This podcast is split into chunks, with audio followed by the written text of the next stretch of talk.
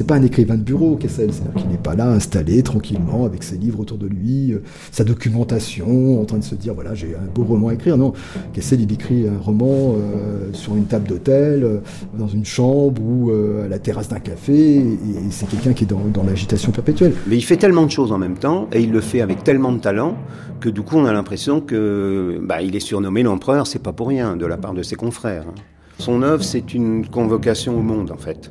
Il disait qu'au bout de trois mois, euh, quand il restait à Paris, il étouffait, donc il fallait qu'il parte. Et donc il a effectivement été aux confins de tous les continents. C'est un appel à découvrir, donc euh, c'est une façon de dire aux gens, mais suivez-moi, venez avec moi euh, visiter l'Allemagne, les bas-fonds, venez avec moi regarder ce qui s'est passé pendant la guerre d'Espagne, découvrir la Palestine dans les années 30 ou le marché aux esclaves dans les années 30 aussi.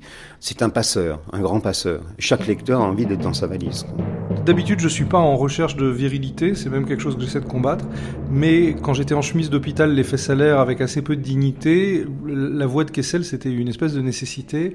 Et j'ai écouté en boucle tout ce qu'il existait sur Kessel. Et c'est devenu assez Euh, il y a eu une vraie découverte euh, quand je me suis mis à relire Kessel. J'avais pas lu ses reportages. Et ça, c'est une découverte parce que c'est beaucoup plus cinématographique, c'est beaucoup plus dynamique. Il y a une immédiateté, il y a quelque chose de presque métallique, et il y a une déambulation qui est jouissive et qu'aujourd'hui personne pratique. Enfin, c'est presque du gonzo journalisme euh, avant l'heure. Et les reportages de, de Kessel, c'est un formidable tableau du cosmopolite de la première moitié, en tout cas du, un peu plus du XXe siècle. Si j'ai aimé et si j'aime encore aussi fort l'aventure, ce n'est pas tout à fait de ma faute. Joseph Kessel sans frontières, une série documentaire de Romain Debec de Lièvre et Julie Bérécy. Épisode 2, l'universel reportage. Dans le dernier épisode, nous avons laissé Jeff, notre héros, en triste posture.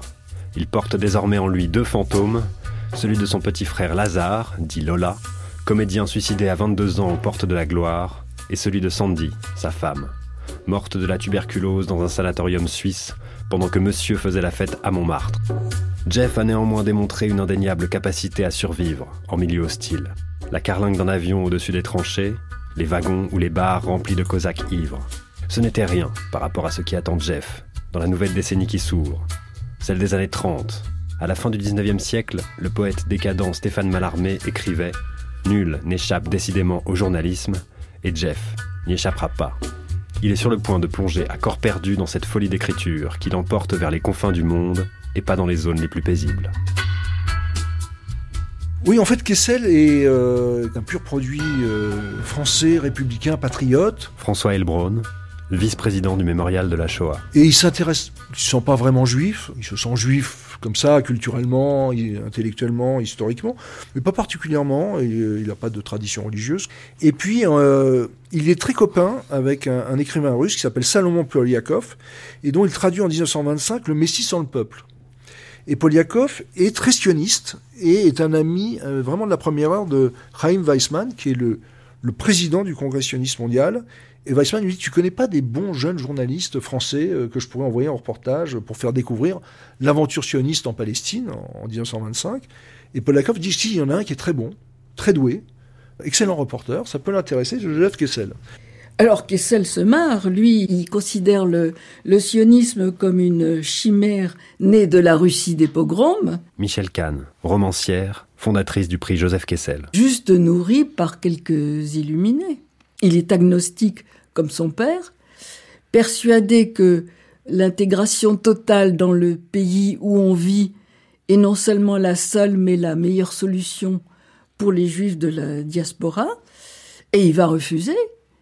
Mais Polyakov lui compte le destin exceptionnel de Weizmann et les dés sont jetés, parce qu'il ne s'est pas résisté à une belle histoire.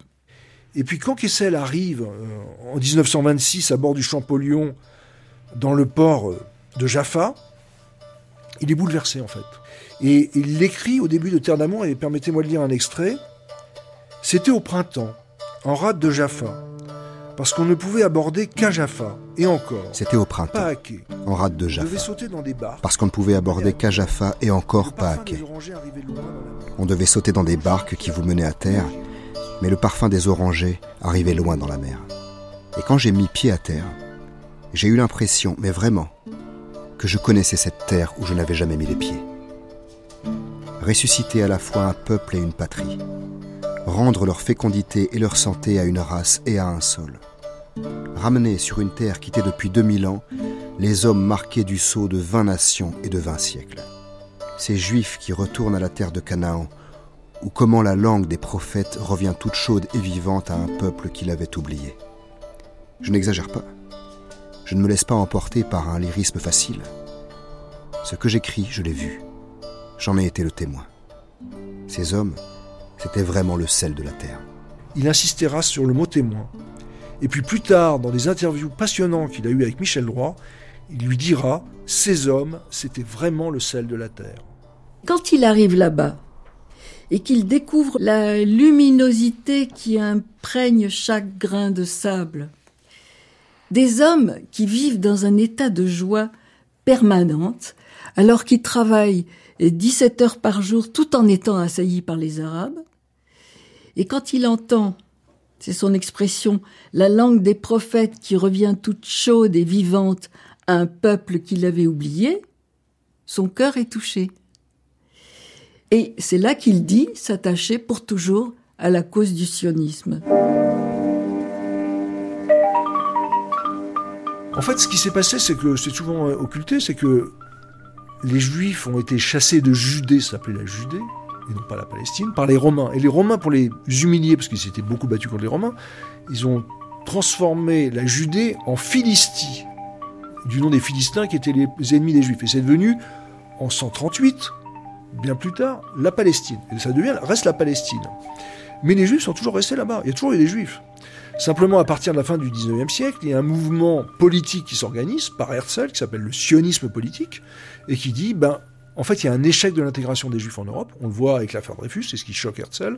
Il faut que les Juifs, ceux qui veulent, aient un État-nation, comme tous les États-nations d'Europe, comme les Italiens ont eu un État-nation, comme les Allemands ont eu un État-nation. Et ben les Juifs, ils ont le droit à un État-nation, et c'est sur euh, leur terre historique où d'ailleurs il y a des Juifs. Et à partir de ce moment-là, à partir du 19e siècle, surtout qu'il y a des pogroms en Russie et en Pologne, beaucoup de, c'est principalement ces juifs-là qui partent, les juifs de Russie de Pologne partent et ont une aventure collective plutôt socialiste, parce qu'ils sont souvent socialistes, et créent les kibbutz. Et donc les premiers pionniers qu'il va rencontrer, c'est les, pionniers des kibbutz, c'est-à-dire des fermes collectives où il n'y a pas de propriété, où chacun travaille la terre, et, mais tout en partage. Et euh, par exemple, la, la, vie au kibbutz lui laisse un souvenir ébloui. Il raconte c'était quelque chose d'exceptionnel. La gentillesse, l'hospitalité. Je me suis senti juif. Même s'ils avaient été des hommes verts avec deux cornes sur la tête, et si ces vers cornus avaient fait ce que ces gens faisaient en Palestine, j'aurais été pour eux à fond. Ils n'aiment pas le pays d'Israël parce qu'il est juif lui-même, ça n'a presque rien à voir, mais parce que les gens de là-bas l'éblouissent.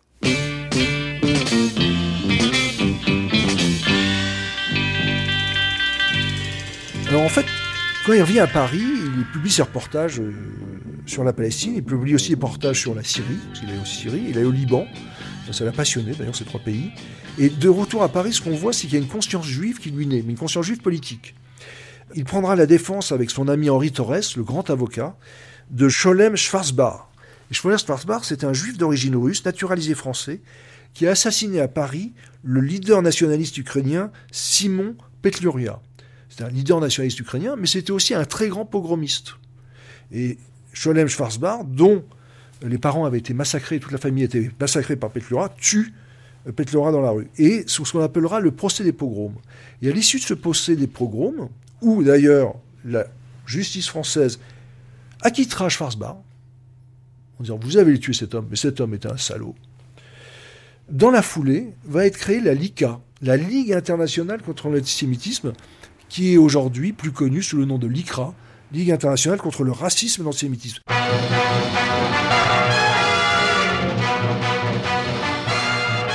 Demandez François dernière. Bonsoir, madame. Monsieur. Demandez François dernière. Dans l'entre-deux-guerres, il y a un phénomène très important, c'est la naissance des hebdomadaires littéraires et politiques. Marie-Ève Terranti, professeure à l'université de Montpellier. Où vont se réfugier la plupart des écrivains qui ne trouvent plus tout à fait dans le quotidien euh, les rubriques adéquates, à la suite de Candide qui est fondé en 1926. Et ces hebdomadaires sont en général appuyés sur des maisons d'édition. Euh, par exemple, Candide est appuyé sur Fayard. Et les éditeurs trouvent à cette époque que c'est intéressant pour eux de pouvoir prépublier les textes de leurs grands écrivains dans des hebdomadaires, en fait, de pouvoir tirer euh, deux fois de l'argent du même texte. Et donc, on a euh, toute une série de fondations, Candide, Gringoire, et euh, Gallimard, à la même époque, a l'idée de fonder lui aussi un hebdomadaire. Alors c'est amusant parce que Kessel, toute sa vie, et notamment à la fin de sa vie, dira que l'idée vient de lui, hein, et que euh, l'idée de détective vient de lui. Et donc, il va y avoir une sorte de triumvirate. Gallimard d'un côté, qui veut faire de l'argent avec euh, peut-être une prose plus policière, plus criminelle, euh, plus populaire. Kessel, et notamment Kessel, on va plutôt dire la fratrie Kessel, puisque c'est Georges Kessel, en fait, qui est un proche de Gallimard, qui va prendre la direction de l'hebdomadaire. Joseph Kessel là en quelque sorte comme une étiquette très prestigieuse pour le journal. Et puis HLB. Euh, HLB, pour vous donner une idée, il écrira le Moco plus tard. Donc ce triumvirat va lancer en 1928 Détective, l'hebdomadaire des faits divers. Et au bout de six mois, Détective euh, a déjà un tirage de plus de 500 000 lecteurs. D'abord, c'est un phénomène nouveau, le reportage. C'est quelque chose qui n'existe pas depuis très longtemps dans ces formes telles qu'aujourd'hui on les connaît, on est habitué à ce qu'est un reportage. Mais à l'époque, c'est quelque chose de nouveau. Mathieu Le Tourneux, professeur à l'université de Nanterre. Et le reportage, c'est vraiment l'exploitation extrêmement puissante de la fonction collective de la presse. La presse comme médiation, le média, hein, c'est une médiation, médiation du rapport au monde. Et le reportage, c'est euh, l'affirmation que quelqu'un qui y est allé peut nous rapporter une vision du monde. Et je pense que cette question du reportage, elle est essentielle pour penser un rapport médiatisé à la réalité. Et le reportage, donc, c'est en quelque sorte un effort pour faire exister ce qui n'est pas là. Le reportage, ça permet aussi d'échapper à un modèle qui est un peu désuet et qu'on peut renouveler, c'est celui du naturalisme. Le reporter, c'est un homme d'action, c'est pas euh, le, naturaliste qui écrit dans sa chambre en se documentant, mais un peu une documentation de chambre. Et le reporter, c'est l'homme d'action. C'est pas l'homme de l'analyse psychologique, c'est l'homme d'action. Et on voit bien du même coup que ça permet, c'est un lieu nodal pour répondre à tous les abîmes du roman à, l'époque. Kessel va quand même produire quelques séries fameuses. Peut-être la plus fameuse, c'est euh, la série Nuit de Montmartre, où euh, en fait, il va faire ce qu'il fait le mieux, hein, c'est-à-dire raconter une sorte euh, de plongée, de descente, euh, même si on monte à Montmartre, mais là c'est une sorte de descente dans les bas-fonds de Montmartre.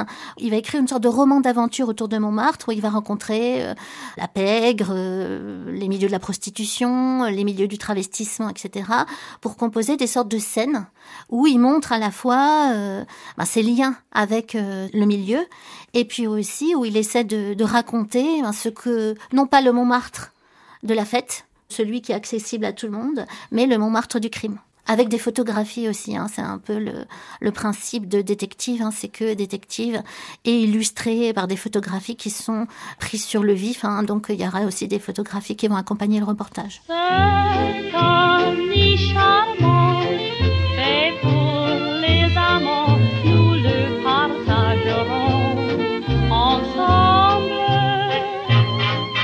Il est un lieu auquel rêvent en même temps, lorsqu'ils sont harassés de travail, de plaisir et de richesse, le businessman de New York dans son bureau, le propriétaire argentin dans son hacienda, l'industriel allemand dans son usine, le commissaire du peuple dans sa forteresse, le comprador chinois sur sa nappe d'opium. Ce lieu, que l'éloignement, le souvenir, une renommée singulière et magnétique orne de tous les charmes, de toutes les lumières, s'appelle Montmartre. Kessel, finalement, où qu'il aille, va s'intéresser au bas-fond. Il s'intéresse au bas-fond de Berlin en 32, il s'intéressait au bas-fond euh, en Sibérie à Vladivostok, il s'intéresse au bas-fond de Shanghai, il s'intéresse euh, au bas-fond en Syrie. Marie-Astrid Charlier, maîtresse de conférence à l'université de Montpellier. Quel que soit le lieu où il se trouve, il va, en première intention, étudier ces bas-fonds, ces mondes sous un monde, ces souterrains, ce qui d'ailleurs ne lui est pas euh, spécifique puisqu'il est l'héritier ici d'une longue tradition chez les écrivains journalistes qui, depuis le XIXe siècle, plongent dans les bas-fonds, ce qui euh, donne lieu à des écritures dominées par ce qu'on appelle la catabase, hein, c'est-à-dire cette figure euh, littéraire hein, qui, depuis Orphée, désigne la descente aux enfers et qui est reprise, euh, évidemment actualisée en fonction du contexte socioculturel et historique par les écrivains journalistes depuis le XIXe siècle, hein, jusqu'à en tout cas l'entre-deux-guerres ici. Votre organisme est entièrement intoxiqué par l'alcool. Il n'y a pas une petite place pour moi. T'as de l'argent à perdre? 50 copies. Oh, alors assieds-toi. Allez. Alors, Kessel, il va rester à peu près 18 mois, en, euh, le même temps que son frère, dans Détective. Hein. Au bout de 18 mois, euh, Gallimard va devoir se débarrasser des frères Kessel parce qu'ils avaient un peu trop confondu, surtout Georges d'ailleurs, les finances du journal avec leur bourse personnelle. Et donc, ça servait aussi à financer euh, toutes sortes de, de fêtes, etc. J'ai une idée. Si vous vous appeliez Belle de Jour. Belle de Jour? Comme vous ne venez que l'après-midi. Belle de jour, prise dans l'engrenage, pourra-t-elle vaincre cette force irrésistible qui l'entraîne Belle de jour, c'est le drame d'un divorce, celui de l'âme et de la chair. C'est le conflit entre le plus tendre amour et l'exigence implacable des sens. Souvent les gens sont très étonnés lorsqu'ils apprennent que le film de Buñuel, finalement, est au départ un roman de Kessel. Serge Linkes, maître de conférence à l'Université de La Rochelle. Et que c'est Kessel qui a écrit Belle de jour. Les, gens n'imaginent pas un colosse comme Kessel en train de tenir sa plume et raconter euh, dans la peau d'une femme cette euh, aventure un petit peu étrange, puisque c'est une femme qui se prostitue alors qu'elle est mariée et, pas malheureuse avec son mari, mais qui a, éprouve ce besoin de se prostituer, qui devient non pas une belle de nuit, euh, puisque ça, elle ne se prostitue pas la nuit, mais le jour. Et puis euh, Gaston Gallimard lui-même en parle et dit que des centaines de femmes lui ont écrit pour dire que euh, elles s'étaient reconnues dans Séverine et que elles aussi, elles avaient cette tendance-là à voir se séparer l'amour physique et l'amour moral, on va dire. Et Gallimard est très impressionné, donc il se dit c'est un bon roman à publier, mais il y a aussi évidemment des choses moins positives. Il y a des gens qui sont complètement scandalisés que ce qu'elle a écrit, et donc il, reçoit des flots de reproches, de, très souvent des gens bien pensants, qui considèrent que le roman est un scandale, que c'est inadmissible d'écrire de telles choses, et euh, alors surtout que c'est celui en plus, Kessel est quand même au départ pour les gens celui qui a écrit l'équipage. Un grand roman sur la Première Guerre mondiale, un grand roman d'aviation, de courage, d'honneur, et le, voir devenir d'un seul coup l'écrivain d'un roman où le sexe a une place énorme, choque un petit peu euh, plutôt les hommes, on va dire. Le livre de, de, Kessel, Belle de jour, c'était un sujet très très délicat et très difficile pour moi. Je c'était un rôle quand même de, de composition, heureusement d'ailleurs. Catherine Deneuve. Et j'ai eu j'ai eu beaucoup de mal. J'ai eu beaucoup de mal à me mettre dans certaines situations. Ne touche pas le visage. Ne touche pas Allez, mettez ceci, s'il vous plaît. Bon, de quoi s'agit-il?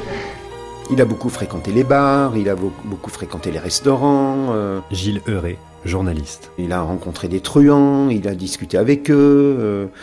Donc, bon, il savait que ça existait, les maisons de rendez-vous existaient à l'époque. Hein. Il lui-même a, fréquenté le One to Two, le fameux Sphinx euh, aussi, le, les grandes maisons de rendez-vous de l'époque, on disait maison de rendez-vous, enfin bordel entre, hommes. Et donc il y allait, hein, il fréquentait.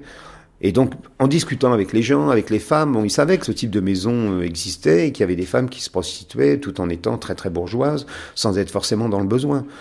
Et donc, c'est peut-être ça qui l'a intéressé d'ailleurs. C'est pas forcément le, l'itinéraire d'une prostituée euh, lambda, mais le fait que une bourgeoise puisse devenir prostituée l'après-midi c'est ça qui a déplu aussi. Hein. c'est comme euh, un peu euh, Madame Bovary. Madame Bovary, euh, ce qu'on lui reproche, c'est pas tellement d'avoir trahi son, son mari, c'est d'avoir trahi la bourgeoisie à laquelle elle était parvenue. Et là, c'est pareil. Une bourgeoise ne se conduit pas comme ça. Ça la foutait mal, quoi. J'ai découvert très tard, parce que moi-même j'ai peu lu, j'ai plus lu le le Kessel euh, journaliste que le Kessel romancier. Jean-Claude Zilberstein, éditeur. J'ai découvert très tard, et avec une stupéfaction heureuse, la préface qu'il avait écrite à Belle de Jour. À ce sujet, il faut savoir que les romans de Kessel, comme beaucoup à l'époque paraissaient en feuilleton. C'est une pratique qui a disparu aujourd'hui.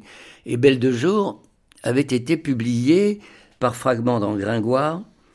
Et il faut se rendre compte que dans les années, je crois que c'est 1929, on est en 1929, scandale absolu. Comment une bourgeoise qui se livre à la luxure dans, des conditions pareilles Et ça a créé un tel euh, scandale que pour la publication du livre un an plus tard chez Gallimard, Kessel a écrit délibérément, enfin souhaité ajouter une préface. Alors il dit dans cette préface, Je n'aime guère les préfaces qui expliquent les livres, et il me déplairait singulièrement de paraître m'excuser d'avoir fait celui-ci. Je n'en ai pas écrit qui me soit plus cher, et je crois y avoir mis l'accent le plus humain. Ce langage peut-il n'être pas compris? Or le malentendu, je sais qu'il existe et souhaite profondément de le dissiper. La peinture d'un monstre ne m'intéresse point, même si elle est parfaite. Ce que j'ai tenté avec Belle de Jour, c'est de montrer le divorce terrible entre le cœur et la chair, entre un vrai, immense et tendre amour et l'exigence implacable des sens. Ce conflit à quelques rares exceptions près, chaque homme, chaque femme qui aime longtemps le porte en soi. Il est perçu ou non, il déchire ou il sommeille, mais il existe. Antagonisme banal, combien de fois dépeint. Mais pour le porter à un degré d'intensité qui permette aux instincts de jouer dans la plénitude de leur grandeur et de leur éternité, il faut à mon avis une situation exceptionnelle. Alors ça m'a... Je me suis dit, voilà un type d'une honnêteté sans pareil. Alors lorsqu'il écrit euh, Belle de jour, hein, effectivement, Kessel euh, se situe dans une, une période de sa vie où sa femme, Sandy, est donc euh, très malade au sanatorium de Lezin en Suisse.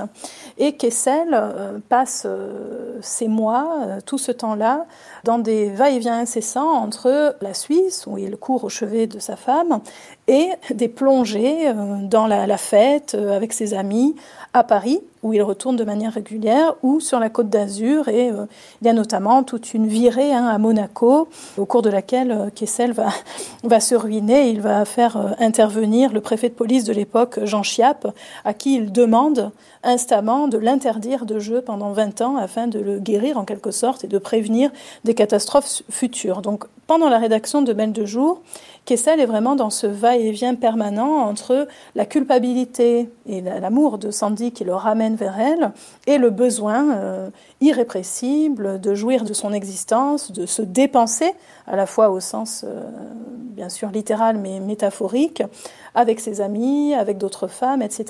Et donc ce va-et-vient entre euh, le désir et euh, le cœur, entre le cœur et la chair, ce divorce entre les deux, comme il le dit lui-même, se retrouve tout à fait dans le personnage de Séverine Cérizy, qui est l'héroïne euh, de Belle de Jour, qui évidemment, elle aussi, pendant toute sa trajectoire romanesque, alterne entre retour vers euh, son mari, Pierre, qui est donc chirurgien à l'Hôtel Dieu, et ces après-midi chez Madame Anaïs, la tenancière de ce lieu de rendez-vous, une forme de maison close qui euh, lui donne d'ailleurs ce surnom euh, de Belle de Jour. Et donc Séverine elle-même est finalement comme Kessel dans ce va-et-vient entre retour au cœur avec son mari et euh, besoin irrépressible d'une libération sexuelle, corporelle. Et dans son texte Le Tour du Malheur, il revendique de manière très explicite le fait que Séverine est une part de lui-même à aller chercher le matériau euh, autobiographique qui construit euh, ce roman euh, Belle de jour.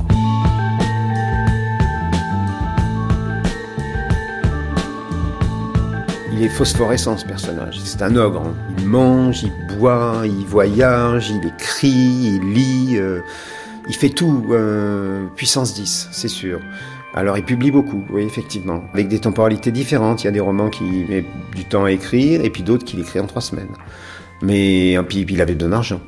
Euh, et puis il est sollicité. Donc euh, entre les, toutes les sollicitations et tout ce à quoi euh, il répond favorablement, donc ça fait beaucoup de travail. Quoi. Et il n'arrête pas de travailler d'ailleurs. Vers la fin de l'année 1929, le journal Le Matin, Joseph Kessel, alias Jeff, m'avait demandé de faire un reportage et qui frappa l'imagination. Or, tout s'enchaîne.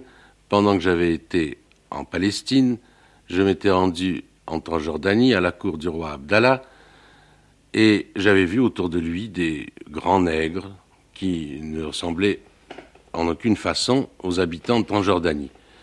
Et je lui ai demandé qui étaient ces gardes.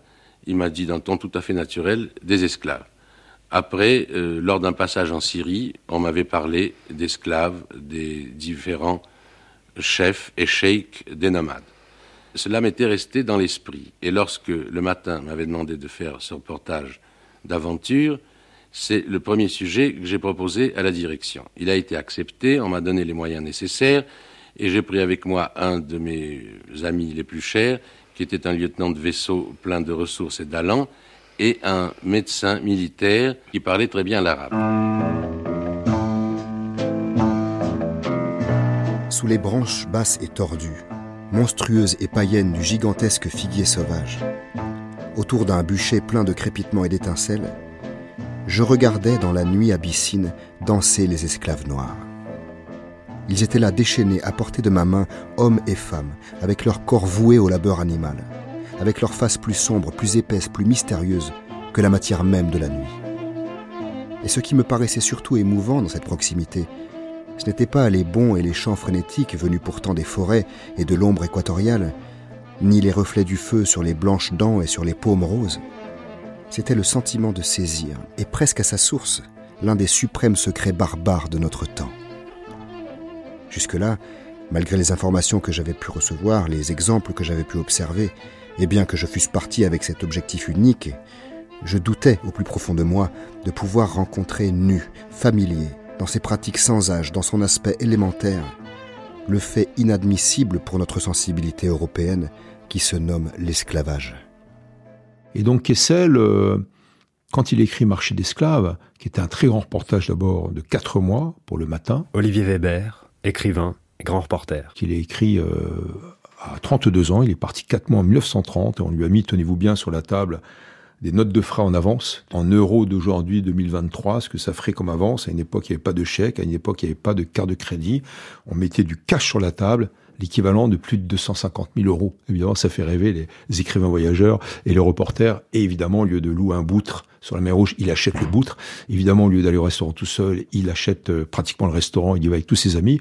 Il avait comme euh, accompagnateur, qu'on qualifierait de fixeur aujourd'hui, Henri de Montfred, qui était plus âgé que lui, et qui est un trafiquant, euh, un grand trafiquant devant l'éternel, et qui va lui ouvrir les clés des autres trafiquants et d'esclaves en particulier. Je suis parti pour les terres lointaines, comme vous dites, alors que j'avais déjà 32 ans, je me croyais un vieillard. Henri de Montfred. Parce que l'Europe, j'en avais assez. Mais je ne suis pas parti comme ça, au hasard. Je n'avais pas le sou d'abord. J'ai pris, j'avais une place de commis factory dans une, euh, un comptoir en Éthiopie.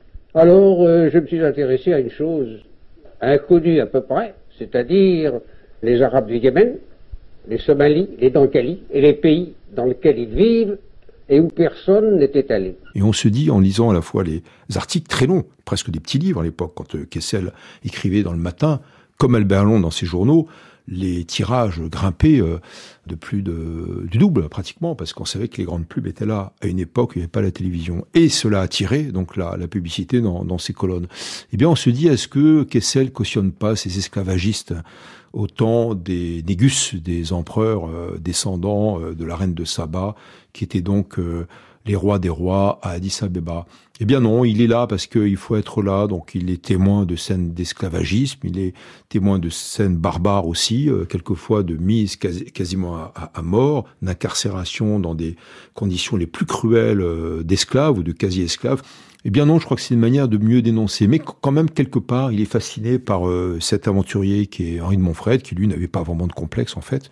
Donc il y a une ambivalence de la part de, de Kessel qui ne veut pas tout condamné et qui est quelquefois témoin sans être, euh, comment dirais-je, le témoin engagé qu'on va connaître plus tard. Là encore, il juge pas. C'est-à-dire qu'il prend évidemment position contre l'esclavage, mais il dénonce pas forcément tous ceux qui sont compromis dans une chaîne de responsabilité de l'esclavage. Et c'est encore une fois une façon de dire au lecteur, je vous présente les faits, je formule les choses d'une certaine façon, et vous êtes suffisamment euh, intelligent et adulte pour vous faire une propre opinion de ce qui existe encore dans l'histoire de l'humanité au XXe siècle. Qui est mis en avant dans le marché d'esclaves, c'est évidemment l'esclavage qui perdure, tous ces gens qui sont compromis, euh, qui laissent faire ou en tout cas ferment les yeux. D'ailleurs, ce qui va lui causer beaucoup de problèmes avec le, la SDN, la Société des Nations, l'ONU de l'époque. Il va être fiché, hein, il va avoir des enquêtes, euh, il va avoir d'ailleurs, on, les retrouve dans les différents ministères, on retrouve des fiches concernant Kessel et puis ses activités. Hein, donc ça va lui coller un petit peu à la peau. Je dois dire que moi, j'ai jamais demandé à un écrivain d'être un type bien. Je lui demande pas d'avoir raison. Je lui demande de m'informer sur l'époque, sur ce qu'il avait vécu, sur ce qu'il a compris. Johann Sfar, auteur de bande dessinée. Et je suis pas du tout certain que Kessel soit un type bien. En tout cas, c'est quelqu'un que j'aurais aimé avoir comme ami, que j'aurais aimé avoir à la maison, même si il avait l'habitude de casser les endroits où il allait et, et sans doute de se comporter assez mal. Mais euh, quand il fait ce reportage pour décrire l'esclavage contemporain à la fois c'est extraordinaire parce qu'il informe le monde entier sur le fait qu'il existe des esclaves, mais en même temps il, est derrière Montfred euh, et, ils ont les deux mains dedans. Donc ça me rappelle quand j'étais enfant, il y avait des reportages animaliers et quand le lion euh, tuait la girafe, je me disais mais alors est-ce que le caméraman ne peut pas intervenir? Et manifestement, quand Kessel se trouve sur des marchés d'esclaves, il, considère qu'il n'est pas là pour intervenir, il est là pour raconter. Et quand euh, le, le, reportage est publié, c'est un succès phénoménal. Les gens s'arrachent les numéros, ils sont obligés de rééditer. La première fois que ça arrive à Bruno Varia, qui est le directeur du matin à cette époque-là, d'être obligé de retirer des numéros précédents du matin pour les lecteurs qui, dès ce coup, découvrent en plein milieu le reportage sur Massé d'esclaves et qui réclament qu'on leur renvoie le 1, le 2, le 3. Donc il y a des petits encarts dans le matin qui expliquent si vous souhaitez obtenir un numéro qui vous manque. Un succès considérable. Donc à partir de là, Kessel va constituer ce qu'il appelle un, un livre de reportage. Donc ce qui est différent du reportage publié dans le matin. On n'a pas une transposition intégrale du journal dans le livre, dans lequel il change très souvent l'ordre parce que euh, il a une, espèce de, de d'esprit de régie du document qui est différent. Et surtout dans Marché d'esclaves, il ajoute une longue introduction qui lui permet de mener une réflexion d'ensemble sur le, le reportage qu'il a vécu, sur euh, l'esclavage, sur la façon dont on déshumanise l'homme, la façon dont on exploite l'homme et qui l'a vraiment euh, profondément choqué. Il fait les reportages. Donc il a été payé pour faire les reportages. Il revient, ou parfois même sur place. Alfred de Montesquieu, grand reporter. Il écrit un récit un peu euh, souvent teinté de reportage. Donc il recycle en fait ses reportages en les reboutiquant, si on veut, en les modifiant un peu, pour faire un, ce qu'on appellerait aujourd'hui un quick book, un, un, livre un peu vite fait. Euh, et en fait, il réécrit le récit qu'il a déjà écrit deux fois, pour lequel il a déjà été payé deux fois. Donc une fois en reporter, une fois en presque en récit, quoi. Et il le réécrit en roman cette fois. Et la troisième fois, généralement, il l'écrit, euh, c'est mieux écrit, c'est plus réfléchi, quoi.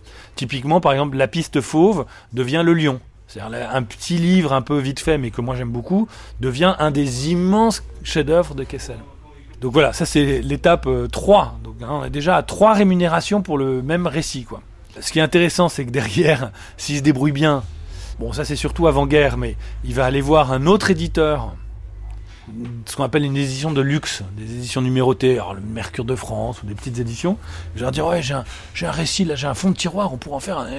Et alors est-ce que l'éditeur est, est, dupe ou est-ce qu'il est complice, j'en sais rien, mais en gros il lui refourgue une quatrième fois la même histoire. Alors dans, là en raccourci, plus poétique, avec deux trois dessins imprimés sur papier bien gras, et ça on vend ça très cher à des collectionneurs. Donc là déjà quatre fois le même récit, fort. Et puis après arrive l'audiovisuel, et là boum hop, je te case le scénario de ce que je viens de faire. Donc cinquième financement du même récit, de la même matière. Et voilà, et ainsi de suite. Il y a des cas où le même matériau finalement peut revenir comme ça euh, 5, 6, 7 fois.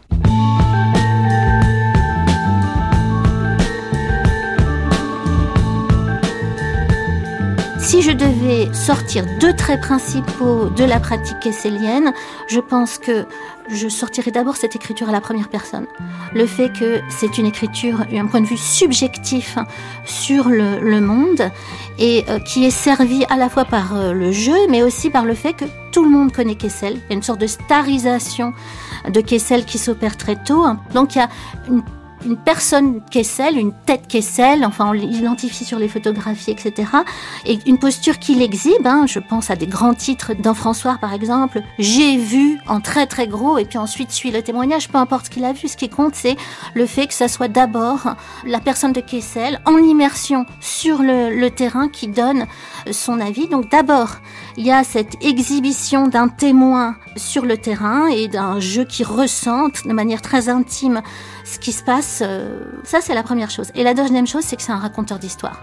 Chez Kessel, il y a vraiment ce don pour raconter des histoires, pour mettre euh, la chose euh, un peu en suspense, pour accepter de feuilletonner la, ma- la matière documentaire, pour aussi convoquer euh, des intertextes fameux, Kipling, des intertextes du roman d'aventure qui viennent rythmer son texte. Donc, je dirais écriture à la première personne et raconteur d'histoire. C'est ça qui distingue Kessel.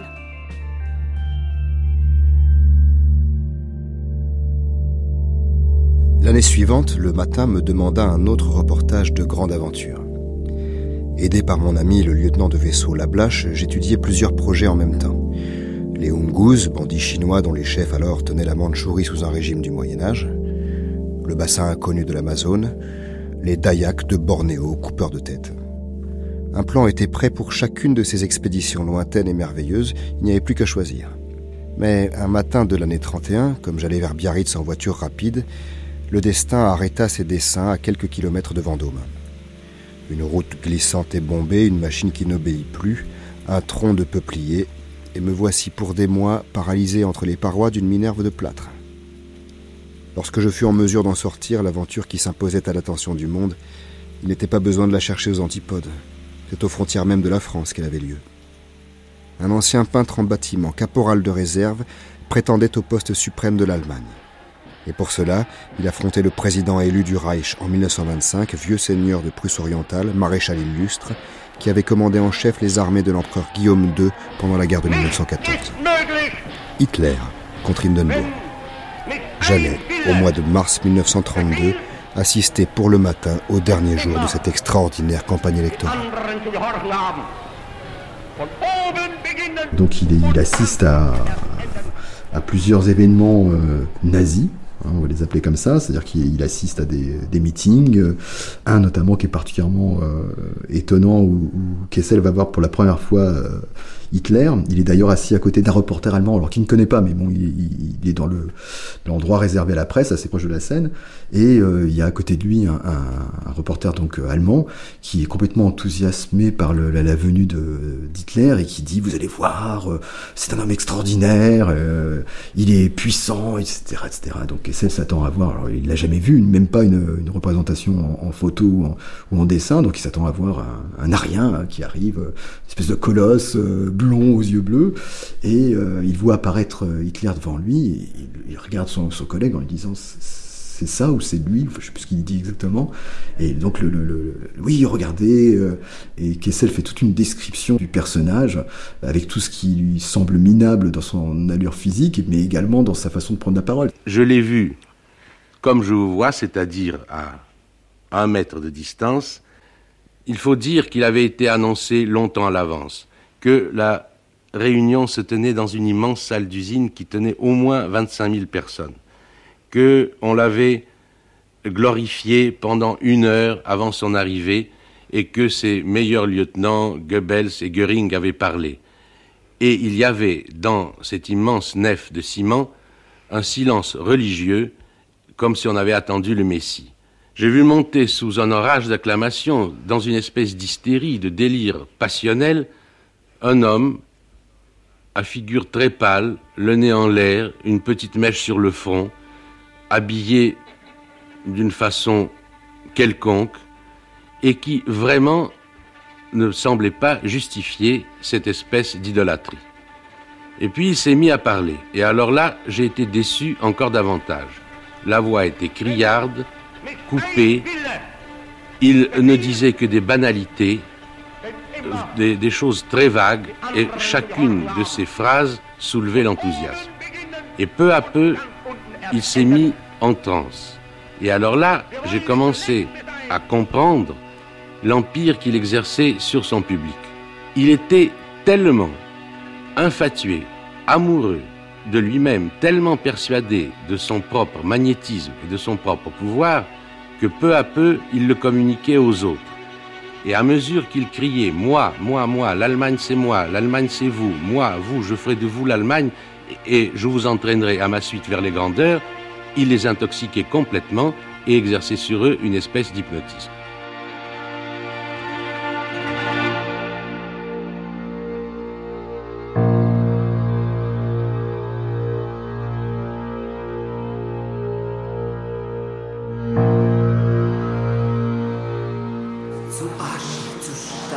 Cet événement est, intéressant parce qu'en fait, Kessel ne comprend pas comment l'Allemagne peut être fascinée par ce personnage. Alors, il va le comprendre par la suite, c'est-à-dire qu'il va, va voir en fait qu'il y a tout un déroulé particulier qui se passe en Allemagne, notamment quand il va aller à Königsberg. Il va comprendre en fait que euh, Hitler a mis en place un système assez futé, hein, il faut le dire, parce que la situation économique de l'Allemagne a fait qu'il y a énormément de gens qui sont au chômage, enfin je dis des gens, non, des hommes qui sont au chômage, et que les entreprises allemandes ont employé les femmes parce qu'on pouvait leur verser des salaires beaucoup moins forts et que les hommes se retrouvent euh, hommes au foyer. Et un homme au foyer reste pas au foyer, il est dans les bars. Et, donc les SA viennent recruter directement euh, les hommes dans les bars en leur disant comment ça, vous allez rester là, c'est votre femme qui porte le pantalon, celle qui ramène l'argent à la maison, euh, c'est ce que vous voulez, c'est votre avenir, c'est ça que vous voulez. Et en fait, ils récupèrent les, gens par ce biais-là. Donc les gens adhèrent à l'idéologie nazie sans forcément d'ailleurs être euh, dans cette idéologie, mais simplement parce que c'est une sorte de mécontentement, d'humiliation qu'ils vivent depuis des années et qui leur semble insupportable. Et, et c'est comme ça que les troupes nazies augmentent au fur et à mesure. Et c'est ce qu'ils découvrent, évidemment, euh, non seulement à Berlin, mais également à Königsberg. Et puis, ils voient aussi comment se déroule toute cette campagne de recrutement politique s'accompagne d'une campagne de terreur, puisque euh, les gens sont attaqués, les ça qui sont est une organisation paramilitaire euh, n'hésite pas à employer des armes, à, à frapper les gens, et, et donc euh, Kessel assiste à tout ça, perçoit tout le système qui est en train de se mettre en place, et il le reporte tel quel, c'est-à-dire que dans le journal du matin, on a effectivement un exposé très clair des intentions qui sont celles d'Hitler, de la ferveur, de l'effervescence qui agit en Allemagne, et euh, de l'adhésion qui est de plus en plus forte du peuple allemand. Personne ne s'étonnait de cet étonnement, de ces fluctuations. Il semble que l'étonnement soit ici une faculté atrophiée et que rien ne puisse surprendre des gens qui courent les yeux fermés vers ils ne savent quel abîme, quel ciel, et qui vivent en attendant la catastrophe et enivrés de l'attendre. Alors ce qu'il dit sur Hitler et qui m'a aidé euh, de manière très égoïste, qui m'aide dans mon quotidien, c'est quand il parle de la médiocrité de la prose hitlérienne. On, voudrait présenter Hitler comme un génie du mal ou comme ceci ou comme cela. Or, euh, Kessel est clair, il dit j'ai eu la chance d'entendre les plus grands orateurs euh, révolutionnaires de l'époque, j'ai entendu Trotsky, j'ai entendu les leaders du Sinn Féin, et quand j'ai entendu Hitler, je me suis pas méfié. Parce que c'était l'Allemagne, l'Allemagne, l'Allemagne, et dès que l'enthousiasme déclinait, les juifs, les juifs, les juifs, où il offrait une bière, et il dit on était armés, on aurait pu la battre, mais on s'est pas douté. Et euh, pour nous qui avons vu grandir des tribuns populistes, on voit très bien que c'est des clowns. On voit très bien que euh, non, c'est pas des génies, non, c'est pas tous des grands orateurs, euh, non. euh, et ça c'est instructif. Ça c'est instructif parce qu'on on va pas se méfier. Et donc il réalise que la violence a véritablement gangréné toute la société allemande.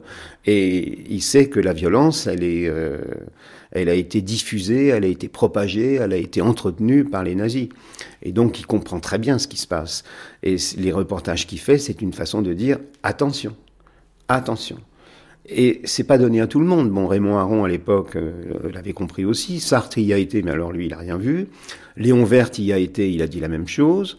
Ils étaient euh, stupéfaits par le fait que Hitler puisse euh, susciter autant d'engouement de la part des gens. Et quand il fait ses reportages dans l'Unterwelt, c'est-à-dire les, les bas-fonds, on a l'impression de voir le, film de Fritz Lang, euh, M le maudit, hein. c'est-à-dire des sociétés secrètes euh, avec des manteaux en cuir, euh, en même temps un, un certain code d'honneur qu'on ne retrouvera pas pourtant chez les nazis. Et le fait que cette violence s'installe dans la société allemande tous les jours, pour lui, c'est le symptôme d'une très très grande gravité politique. Et qu'est-ce qu'il fait? Il fait un roman qui s'appelle La Passion du sans souci, là aussi connu euh, parce qu'il y a une version filmée au cinéma avec Romy Schneider. C'est le dernier film de Romy Schneider. Et ce film est incroyable parce qu'il raconte donc euh, bah, le fait que Dachau existe déjà et que personne ne le dénonçait. Alors lisez La Passion du sans souci, parce que c'est un roman de 1935 qui dénonce les camps de concentration contre les opposants politiques. Et donc, il est au plus près de l'action et de la réalité des choses.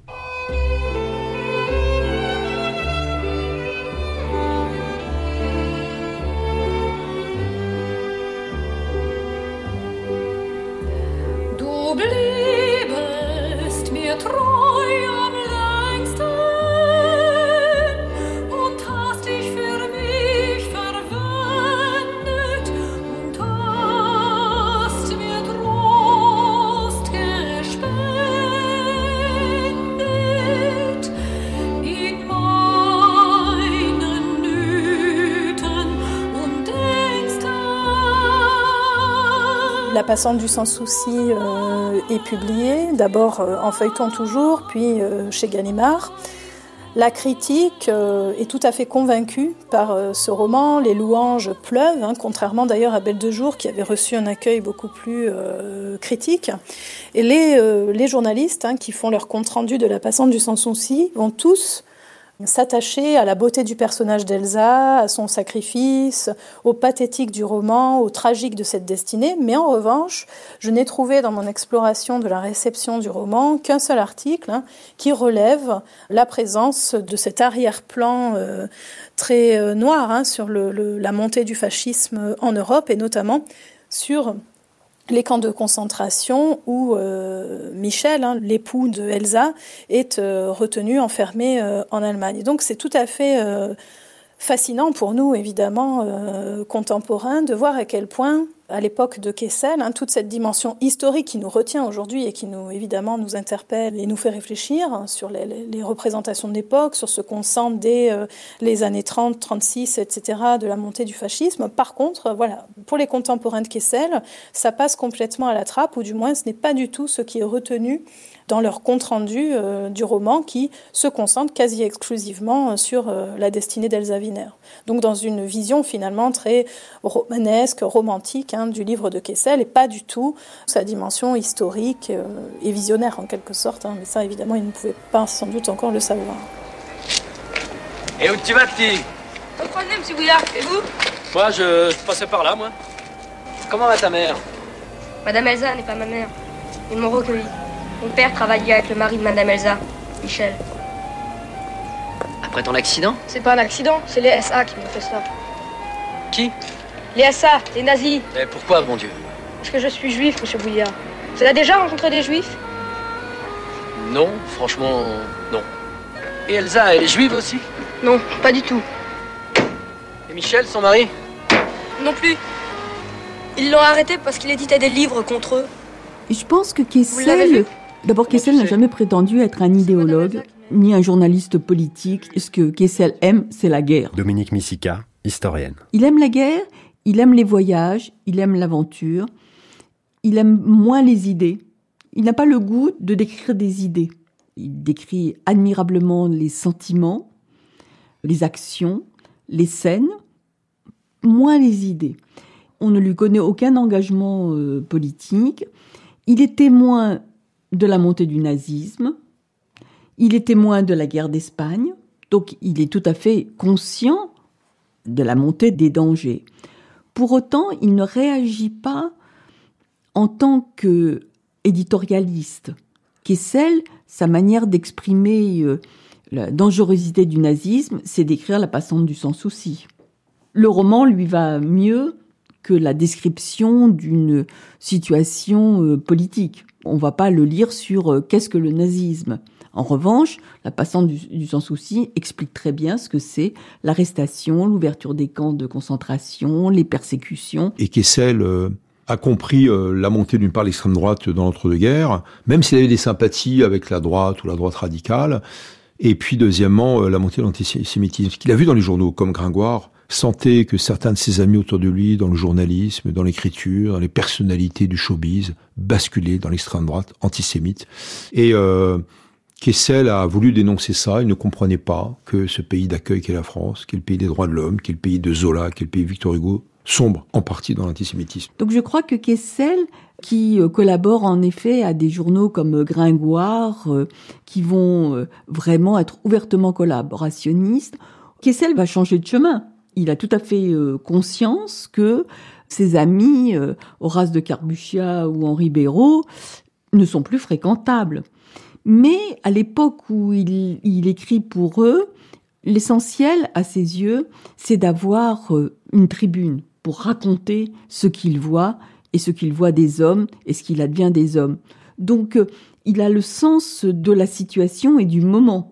Donc dès qu'il voit que ses, amis euh, tournent mal, dirons-nous, il s'en écarte et il rompt avec, avec eux. Gringoire, l'hebdomadaire, a été fondé en 1928. Kessel y publie de nombreux reportages. C'est un hebdomadaire de droite, mais l'hebdomadaire glisse vers l'extrême droite et Kessel s'éloigne. Et la rupture avec Gringoire est consommée lorsque s'ajoute l'épisode avec Henri Béraud. Béraud a été le premier journaliste euh, que Kessel a rencontré lors de son premier reportage. Ils se sont toujours soutenus, aidés, admirés. Et voici qu'un jour, en 1935, Béraud commence à attaquer les Juifs. Évidemment, Kessel ne le supporte pas. Et comme il proteste, Béraud lui dit Toi, tu es un juif très bien. Imagine que ce n'est pas contre toi que j'écris, mais contre tous ceux qui ne valent rien. Et l'affaire s'envenime, jusqu'à être publiée dans Gringoire. Et là, Kessel répond par écrit Je ne me sens pas un juif d'une essence particulière, et par ceux qui établissent des catégories entre Français, je tiens à être considéré sur le même plan que tous les juifs de France.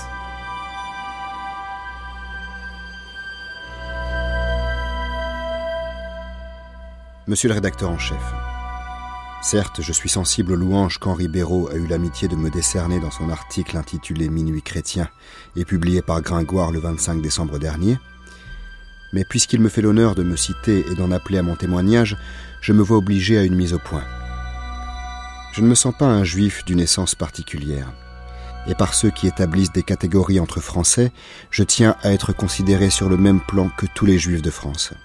En cette qualité, je ne puis m'empêcher, quoi qu'il m'en coûte, de trouver à l'article d'Henri Béraud un ton très net d'antisémitisme. Je vous prie d'agréer, monsieur le rédacteur en chef, l'expression de mes sentiments distingués. Joseph Kessel, Gringoire, 5 février 1937.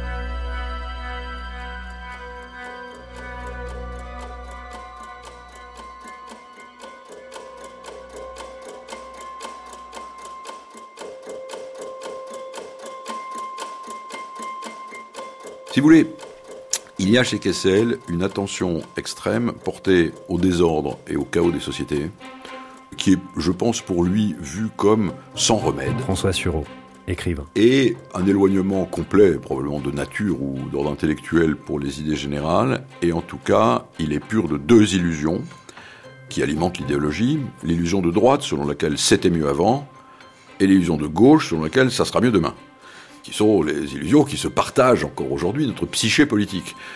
Il est complètement pur de ces deux illusions. Donc comme il est pur de ces deux illusions, ça l'empêche tout à fait d'être un idéologue. Euh, il y a quelque chose de paradoxal chez lui, parce que euh, c'est un juif russe euh, dont les parents étaient plus ou moins anarchistes, qui ne répugne pas au désordre, qui ne trouve pas que les révolutionnaires irlandais soient particulièrement condamnables. Vous voyez, quoi, c'est pas peut pas passer a priori pour un disciple fanatique de Philippe de Villiers. Ni son origine, ni ses dispositions personnelles ne le disposent à ce genre de choses. Mais pourtant, euh, c'est pas un homme de gauche. C'est pas un homme de gauche parce qu'il n'a aucune illusion sur l'avenir qui ne croit pas qu'il y ait une classe qui incarne quelque chose de particulier par rapport à, une autre. Je n'ai pas l'impression toutefois qu'on puisse à aucun titre parler de vous euh, comme d'un écrivain engagé. J'aimerais que vous me parliez tout de même un petit peu euh, de ce que vous pensez sur le plan social et politique, si ce n'est pas trop indiscret. Non, ce n'est pas indiscret, mais ça m'est difficile d'y répondre parce que je n'ai jamais pu appartenir à un parti politique parce que je trouve qu'il y a dans chacun, ou presque dans chacun, il y a du bon et encore plus de mauvais, et que à ce point de vue-là, je suis un anarchiste, je vais là où me pousse mon instinct ou la, euh, révolte que peut m'inspirer l'injustice, euh, que ce soit contre les, les régimes de gauche ou de droite, et je fais le franc-tireur. Voilà.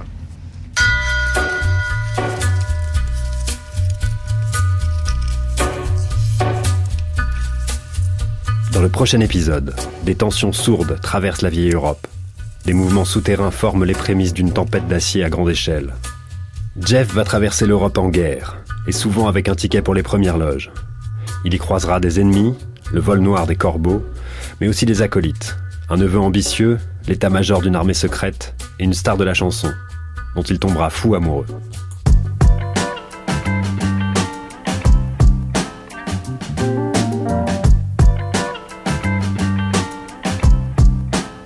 C'était Joseph Kessel sans frontières, épisode 2, l'universel reportage. Avec Serge Linkes, Gilles Ray, Johannes Sfar, Jean-Claude Zilberstein, Michel Kahn, François Elbron, Marie-Ève Terranti, Mathieu Le Tourneux, Marie-Astrid Charlier, Olivier Weber, Alfred de Montesquieu, Dominique Missica et François Sureau. Textes de Joseph Kessel sont lus par Félicien Jutner. Documentation Anne-Lise Signoret, Antoine Villose et Denis Forget. Prise de son Laurent Macchetti, Nicolas Mathias et Yvan Turc. Mixage Éric Boisset. Coordination Christine Bernard. Avec la collaboration de Sacha Monouri. Une série documentaire de Romain de Bec de Lièvre, réalisée par Julie Bérécy.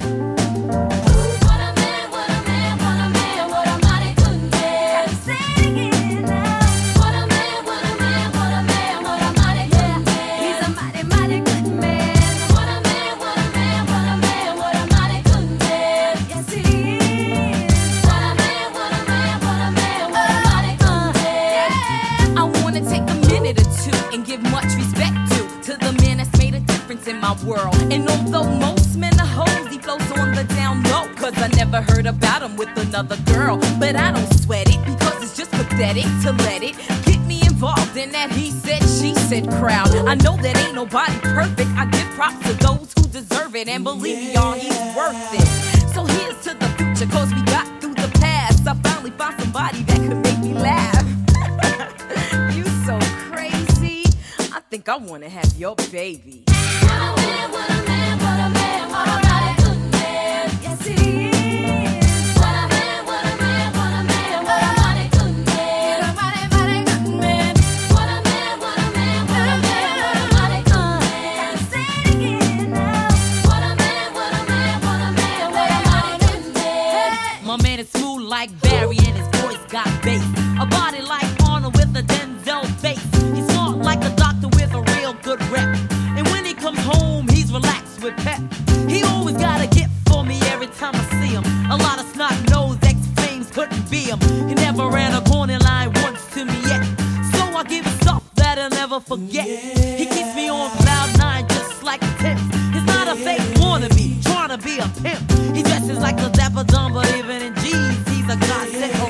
the man of my dreams. Yes, my man says he loves me. Never says he loves me not. Mine, I rush me good and touch me in the right spot.